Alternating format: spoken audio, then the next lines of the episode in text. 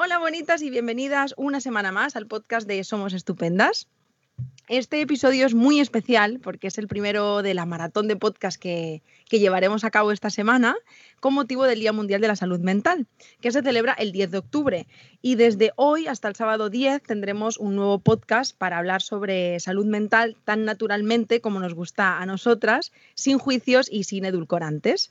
Y qué mejor manera ¿no? de iniciar este maratón con la grandiosa, estupenda y perioartista, que esta palabra reconozco que me encanta, Alma, más conocida en redes sociales como La Forte, para hablar alto y claro sobre cómo nos sentimos eh, sufriendo ansiedad.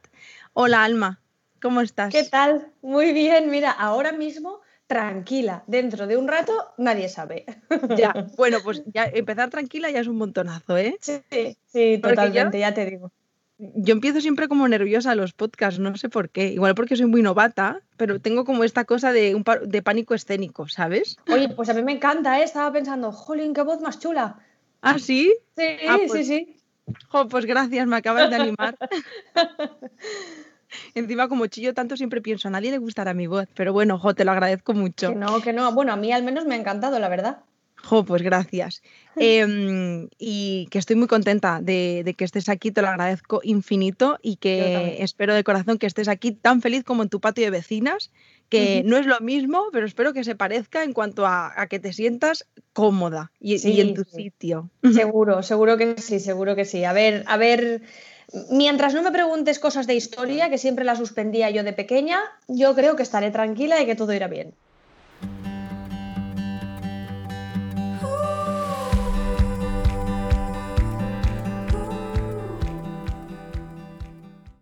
No, vamos a hablar de historia, pero de tu historia con la ansiedad, que no es poco.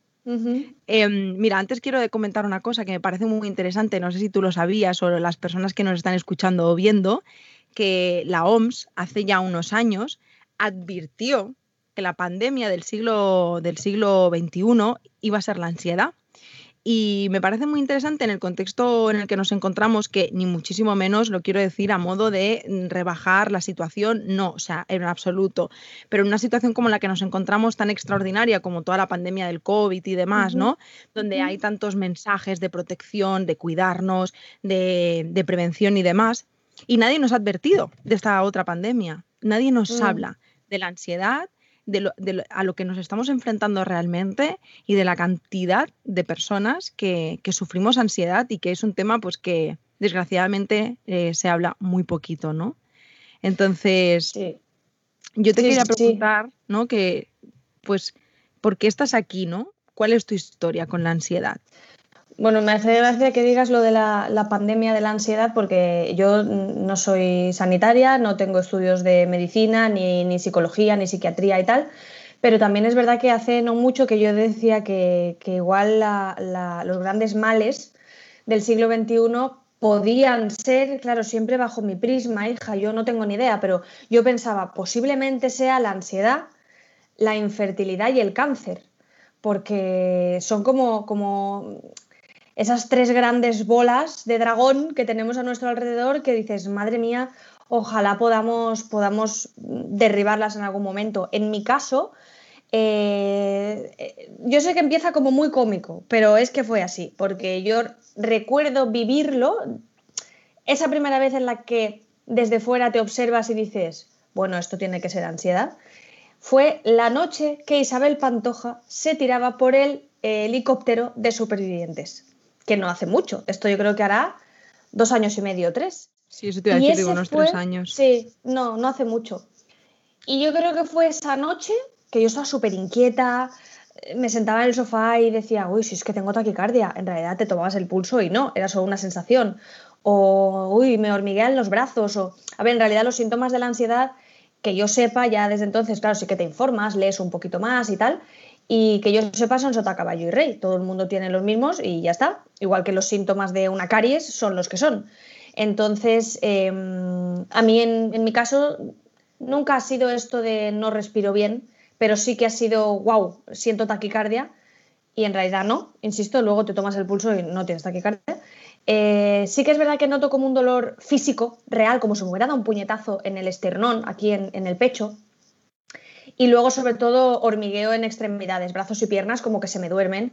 Y digo, madre mía, eh, esto es horrible. Y estás pues muy inquieta, te, cuesta concentrarte porque además te gustaría estar hablando solo de eso. Y claro, la gente de tu alrededor, la vida sigue, ¿no? Y cuanto más te enfoques y te englobes con eso, peor en realidad. Entonces, bueno, acaba siendo un pitote en el que, en el que entras por, por un rato al día.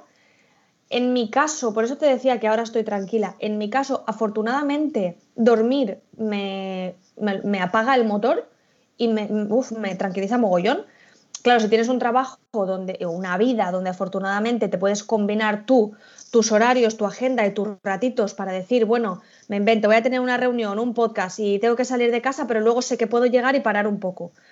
Buah, pues a mí me, relaja mucho, me, calma mogollón. Entonces ahora por la mañana, pues estoy bien. Dentro de un rato posiblemente el vaso se llene. Así que ahí vamos, hija, eh, sobrellevándolo. Totalmente. Lo has descrito muy bien. Fíjate que. Y me hace gracia, ¿no? Que dices que empieza como cómico. Hombre, es que, que empiece cuando se tira del avión. Yo creo que son de esas cosas que solo te podían pasar a ti. Por favor, ¿verdad? Solo le pueden pasar a la Forte. Que la pantoja se tire a un avión y le empiece la ansiedad en su vida. Entonces, ¿era algo que no habías experimentado o no habías sido consciente de que lo habías experimentado antes? O sea, quiero decir, igual sí y no te habías dado cuenta. Sí, esto lo he pensado también alguna vez. He pensado, a lo mejor ya lo he tenido y no me he dado cuenta, o a lo mejor que esto es algo que el otro día lo hablaba con una amiga y he estado en Valencia unos días de vacaciones y al llegar a Barcelona de repente he tenido ansiedad, ¿no? Y le digo a mi amiga Ana, digo, jolín, ¿pero por qué ha pasado esto? Digo, ha sido llegar a Barcelona, me dice, porque en Valencia estabas tan ocupada ibas a ver a tu madre, eh, quedabas con no sé quién, hacíamos no sé cuántos, te has ido de viaje, has vuelto, coger el tren, no sé qué, la maleta, tal y que estabas tan llena de otras cosas que cuando has llegado a Barcelona y has tenido que preocuparte solo de ti, de tu vida y de tu movida, cuando ha habido hueco, la ansiedad ha entrado. Entonces es posible que sí que antes hubiera tenido algo parecido, pero no lo identificaba. Puede ser. Claro, esto que dices es muy interesante porque fíjate que que muy relacionado pasó cuando el confinamiento, ¿no? Cuando, bueno, con el confinamiento, cuando te quedas sin trabajo, cuando hay un mm. momento de vacaciones, vacaciones también es como un gran momento de, de, ansiedad, porque al final yo creo que, que, brota cuando paras, cuando paras y te escuchas, es cuando hace, toma aguantazo para ti, ¿no? Total, total. Aquí estoy. Sí, pero también esto que dices de te escuchas, eh, a mí me da miedo, porque hay veces que digo, a ver si me estoy escuchando demasiado, en el sentido de, mira, el otro día hablando con Patri psicóloga, Patricia Ramírez, me encantaba porque ella me dijo, dice, seguramente si un médico o tú te observaras como un médico, nada, con eh, un papel, así, observándote y tomando nota, ¿no? De cada cosa que está ocurriendo en tu cuerpo durante 24 horas, te asustarías.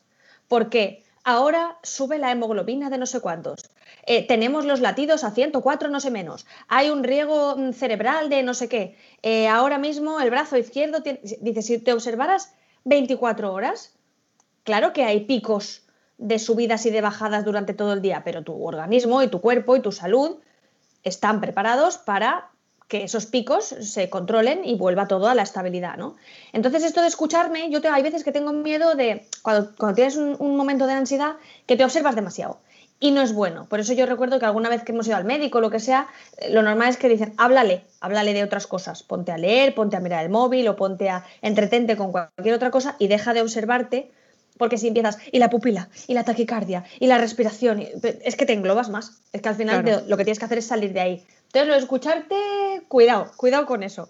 Claro, porque al final lo que hace es que con lo que pensamos construye realidades y si mm. estamos ahí con ese bucle infinito lo que hace es agravar los síntomas.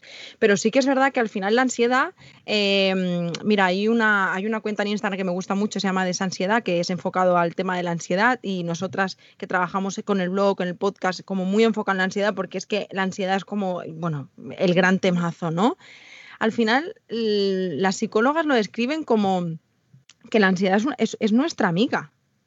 O sea, es una, es una jodienda, ¿no? Verlo así porque piensas, oye, mira, yo lo paso tan mal que yo no quiero verla como una amiga, pero realmente sí, es una amiga que, que, que, que una alarma que te viene a decir, mira, aquí hay algo que no va bien, revisa esto, ¿no? Entonces ahí es donde yo pregunto, mm, ¿tú has tenido la oportunidad o has querido, porque claro, también hay que estar el factor querer, de, de indagar no sé si así con profesionales o así, de ir a la fuente de esa ansiedad? ¿O, estás ahí como experimentando la de, bueno, yo ya me voy apañando, me voy conociendo? Pues he tenido de las dos maneras, porque sí que como tú dices que al hablar con Patri, por ejemplo, eh, ella me decía, eh, la ansiedad hace falta, y es lo que hacía cuando las cavernas, que a un niño no se lo comiera un león, o que hoy en día un niño cruce un paso de cebra, tú vas con el coche y frenes. Entonces ella explica que la ansiedad hace falta em, y que no hay que acabar con ella, ¿no? La historia es que en mi caso sé que posiblemente llegue por algo, pero estos estresores ¿no? que, que dicen los psicólogos no creo que sea uno. Yo creo que tenemos muchos, ¿no? Típico, mi madre, el trabajo, los niños, el marido, el jefe. O sea, tenemos tantos que supongo que se trata de rebajar en general eh, la forma de tomarse las cosas. Yo, por ejemplo, ahora sí que voy a empezar a muerte ya porque no puede ser más. Eh, tengo que empezar con el deporte, porque yo hacía mucho deporte más o menos en 2015, 2014, tuve un par de años o tres muy buenos donde hacía muchísimo deporte y todo bien, solo suma, siempre y pensaba, joder, si el deporte me salvó, en aquel momento yo estaba pasando una etapa un poco chunga, me había dejado mi exnovio y tal y que cual, ¿no? Eh, si el deporte me salvó, pienso, me salvará otra vez. Entonces sí que voy a coger un poco como, como un bote salvavidas el tema del deporte porque yo supongo que empezaré a desestresar mucho por ahí eh, y todo bien, ¿no? Serotonina, eh, autoestima, cansancio, mm, todo, todo. Entonces, bueno, claro, y encima dolores de espalda, o sea que creo que el hecho de rebajar un poco el nivel de estrés puede que ya la ansiedad eh, flote un poco más porque estoy que no puedo ya convivir con ella. En realidad no es todos los días. Es que, ¿sabes qué pasa? Que me he abanderado un poco como, como eh, no sé, como la libertad guiando al pueblo hablando de la ansiedad y nada más lejos. Y es que yo no pensaba esto, yo no tenía planeado esto. Yo un día lo conté y todo el mundo me decía, ¡hala! Gracias por visibilizarlo. Y yo pensaba, pero es que no se podía hablar de esto. Quiero decir, para mí era como, ah, era un tabú y yo lo he soltado, he abierto la caja de Pandora, no tenía ni idea. Entonces, claro, yo lo cuento como te cuento que me duele la espalda y para mí es lo mismo. O como el que dice, yo qué sé, que tiene caspa o que se ha roto el meñique. Pues sí, pues te lo cuento igual. Entonces, bueno, eh, a ver si, a ver si con el tema del deporte puedo rebajar un poco y ya te digo, no es a diario, pero es molesto. Claro, es molesto sobre todo porque yo entendiendo, mira, yo vengo de estar como cuatro meses intensos, de pasarlo antes, ¿eh? pero ahora llevo como cuatro meses, se ha ido como pasando, trabajándolo en, terapia, pero como cuatro meses de, con una ansiedad como muy latente. Y yo, si tuviera que decir una palabra, es desesperante. O sea, al principio da miedito, pero ya cuando llevas un mes es ya, me tienes hasta el higo, amiga. o sea, vete ya de mí, no quiero más. Lo que sea que quiera aprender no hace falta que sea de esta forma. No me total, gusta. Total, sí. Ahí me acuerdo, Patri me decía, eh, prueba, ¿no? Como, como consejo o como truco, prueba a decir, ahora no tengo tiempo. Y lo he probado, ¿eh? Cuando alguna vez noto que digo, hostia, ya está aquí la ansiedad. Digo, ahora, mira, es que ahora no tengo tiempo. Es que no tengo tiempo para ti. Tengo que hacer otras cosas. Alguna vez me ha funcionado, ¿eh? Tengo que decir. Pero, pero sí, es lo que tú dices, es muy molesto. Y también hay veces que yo trato como de darle oportunidades, ¿no? Por ejemplo, mmm, yo qué sé, a mí la, la, médico sí que me pautó el Lexatin, que también es el famoso Lexatin, que yo hablo de Lexatin arriba y abajo y va a parecer que es que estoy patrocinada por Lexatin, pero mira, nada más lejos. Eh, y ella me dijo que no me lo podía tomar, evidentemente, así como si fueran lacasitos. Lo tenía que tomar como ella me decía, ¿no? Y hay muchas veces que trato de evitarlo, en plan, ay, que me está dando ansiedad Alexa, y digo, ay, no, vamos a probar sin nada. Vamos a ver. Y hay muchas veces que te lías a hacer otra cosa, o conduces, o te pones una canción, o lo que sea, y se te ha pasado. Así que hay muchas veces que, bueno, ahora no, y no le das tanta importancia, yo creo que por eso no acrecentarlo, porque si observas mucho esa realidad, es que crece, crece mogollón. Fíjate que quería hacerte una pregunta que es, mm, hace poquito, diría semanas, que compartiste que habías te habías ido de urgencias. Sí. Con tu amiga la ansiedad. Sí, lo conté, yo creo que lo conté por la radio. Eh, claro, porque me pilló sola en casa, estaba yo en Madrid y Enrique en Barcelona. Y claro, si te pilla solo ya el globo es máximo. Si te pilla de día, igual te da menos yuyu, porque, no sé, pues llamas a tu padre, o estás hablando con un amigo, o te llega un WhatsApp, o estás contestando un mail, y mira, chica, que te enredas con otras cosas y ya está. Pero me dio de noche, que es muy raro, de verdad, porque yo duermo. Quiero decir, afortunadamente que una amiga que es médico me decía, madre mi alma, menos mal que no te quita el sueño. Yo dormir duermo. Entonces, eh, esa noche, no sé por qué, pues no dormía, porque estaba sola. Y yo soy un poco cagona y entonces estaba sola en Madrid y me dio así un poco de miedo, decía, Uf, aquí estoy sola, no me gusta tal cual. Y entonces me empezó a dar ansiedad. Y claro, yo dije, yo esto sola no lo voy a pensar de ninguna de las maneras. Entonces llamé al médico por teléfono y le dije cómo estaba y me dijo, a ver, pinta ansiedad, pero yo por teléfono, si tú me dices que tienes taquicardia, no te puedo dejar en casa, así que vete a urgencias. Y fui a urgencias de noche, yo a mí misma me sentía un cuadro, pero a la vez era como, qué pena tengo. O sea, era una mezcla de ego y victimismo y de todo. Porque, claro, mm, estás ahí, te ves haciendo el cuadro, pero dices, mira, voy y que me tranquilicen porque no puedo más. Entonces, efectivamente, vas, te hacen un electro, está todo perfecto porque tienes 36 años y una salud, afortunadamente, ok. Entonces el médico dice, ale, señorita, vaya usted a su casa. ¿Qué pasa? Que yo se lo contaba a Enrique el otro día y también se lo contaba a Patri Ramírez, a Patri psicóloga, y me decía ella, Dice, pero es que ¿cuántos electros te vas a hacer a la semana? Es que claro, lo que no puede ser, lo hablaba también en el directo con ella, es que tú entres como en una rutina, en un círculo de, bueno, a mí el ritual, ¿no? La ceremonia de acudir a urgencias y que me hagan un electro, todo eso ya me va tranquilizando, todo eso ya me va serenando, porque ya ves que hay médicos, porque si te pasa algo está todo bien, porque entonces claro, es como, no puedes hacer esto más. Más, sí, pero no cada semana, ¿sabes? Claro. Entonces, esa noche fue como, ok, me ha tranquilizado venir y que me dijeran, sí, es ansiedad, vaya usted a su casa. Pues sí que ya lo sabíamos, ¿sabes? Lo que pasa es que es la famosa frase que dicen tanto los médicos, la ansiedad no mata. Pero, ¿cómo se parecen los síntomas a cosas que sí matan? Entonces, como se parecen mucho, pues tú te acojonas, ¿no? Por lo que decimos, eh, asfixia, mm, taquicardia, eh, eh, piernas entumecidas y dices, ay madre, una trombo. Entonces, claro, como se parece todo tanto, tú te, cagas viva y entonces te vas al médico. Pero la ansiedad no mata.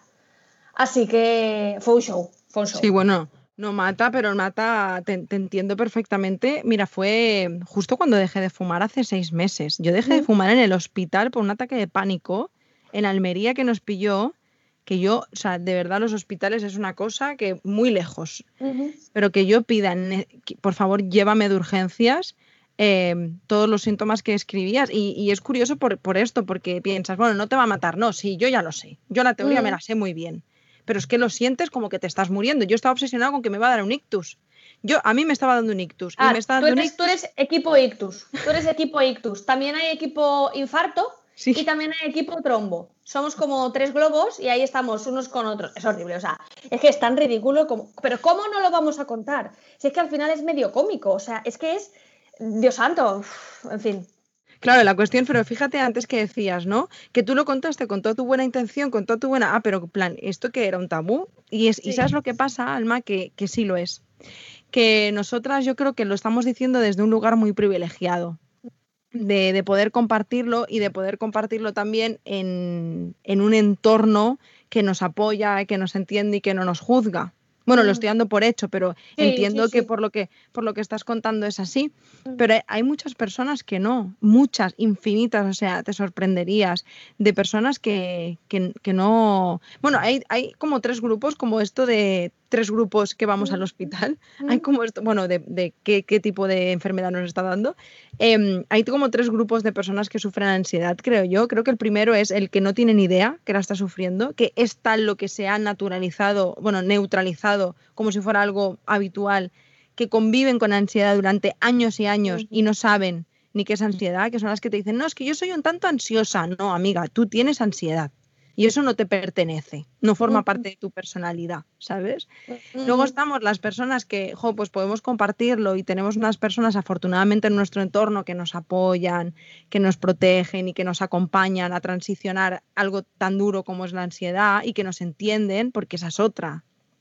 Luego, no sé si a ti te ha pasado, pero a mí me aparece muchas veces la culpa porque que me da ansiedad un día, vale, dos días, vale, un mes, ok, pero cuando ya llevo dos meses es que hasta yo empiezo a sentir, es que menuda mierda estar con una persona como yo todo el día con ansiedad, ¿no? Porque claro, Yo, yo eh, la, culpa no tanto por la ansiedad, sino por los dolores que me, genera, ¿no? Pues eso, me duele la espalda y claro, Enrique me dice, es que eres la pupas, claro, el hombre ya está.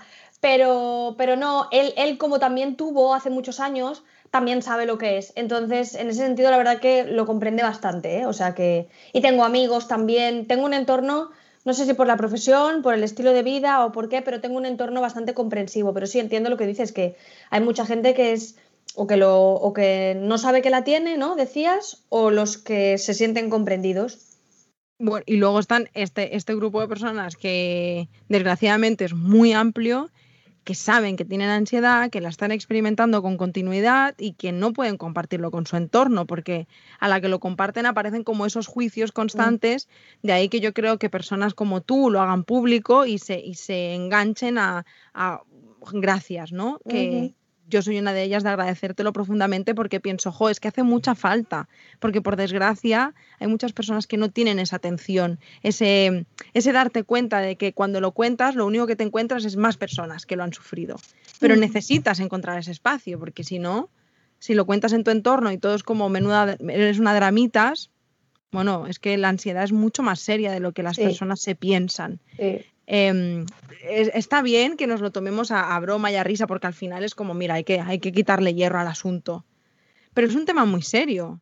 El otro día estaba leyendo un estudio, fíjate, sobre la salud pública eh, relacionado con la salud mental, donde decía que, em, ahora te mentiría, pero un porcentaje en plan muy alto, por encima, o sea, estaba por encima del cáncer de colon y el cáncer de pulmón, y si no recuerdo mal, Em, enfermedades cardiovasculares, el porcentaje más alto de, discapacidad es la depresión y la ansiedad.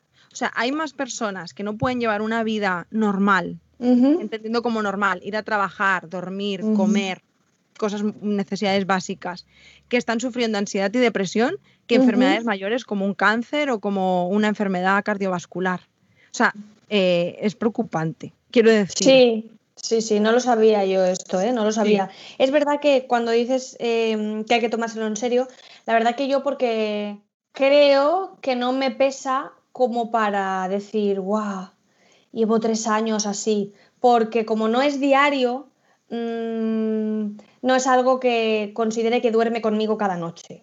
Hmm. Eh, sí que me enseñaron hace, hace no mucho lo que era la ansiedad anticipatoria, que es, eh, de repente te acuerdas, y dices, ay, hoy no he tenido ansiedad y has encendido ya ahí la mecha y ya la has liado.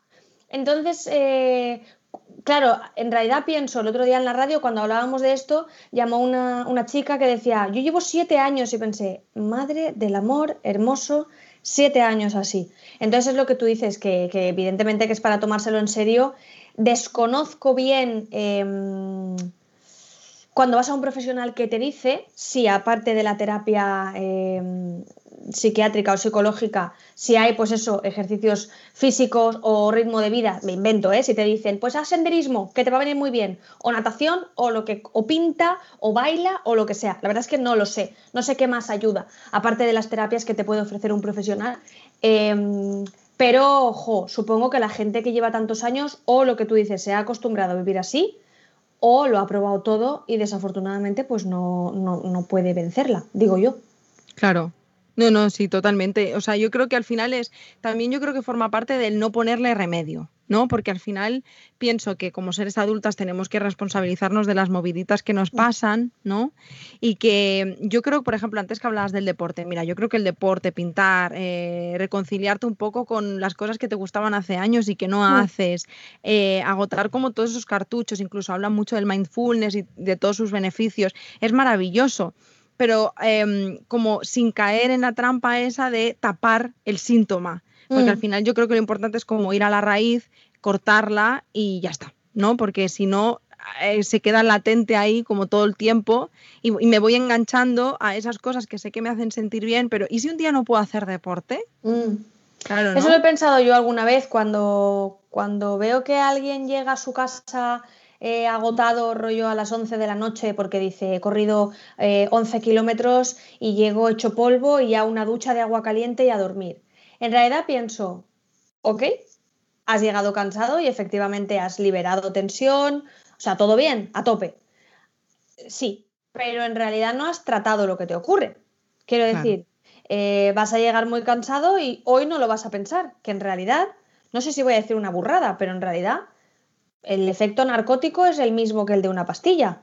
Es decir, sales a correr, llegas a casa cansado, ergo, no piensas, te vas a dormir. Me tomo una pastilla, ergo, no pienso y me voy a dormir. Es decir, que obviamente no es lo mismo la química que todo lo que va a, generar tu, cuerpo y tu cabeza eh, por hacer deporte, pero coincido contigo en ni mm, si rascas un poco y vas a la raíz. Sí, sí, pienso como tú.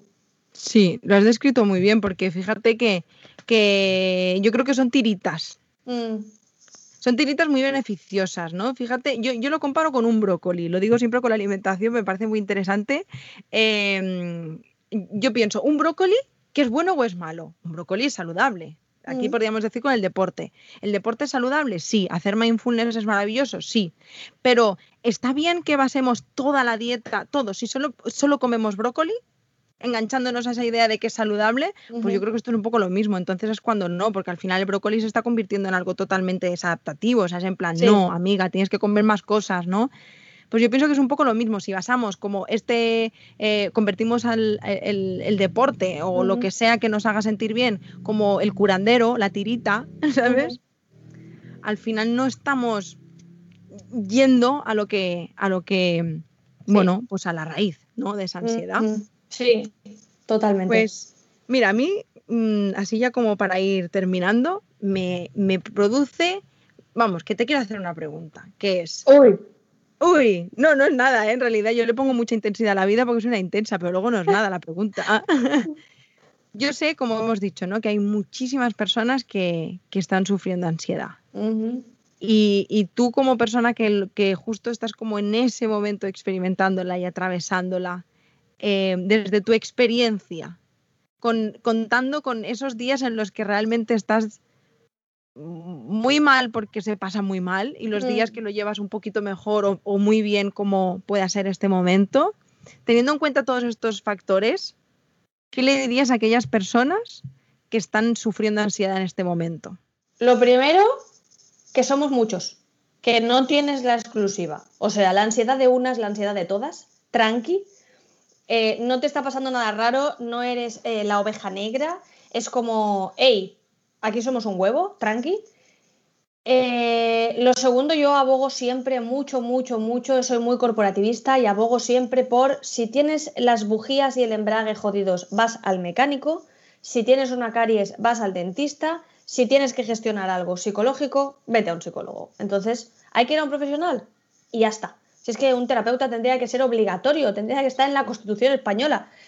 Em, porque te va a aconsejar desde un punto de vista profesional. Y te digo, si el primero no te funciona, busca otro. Quiero decir, siempre hay uno que sí que vale.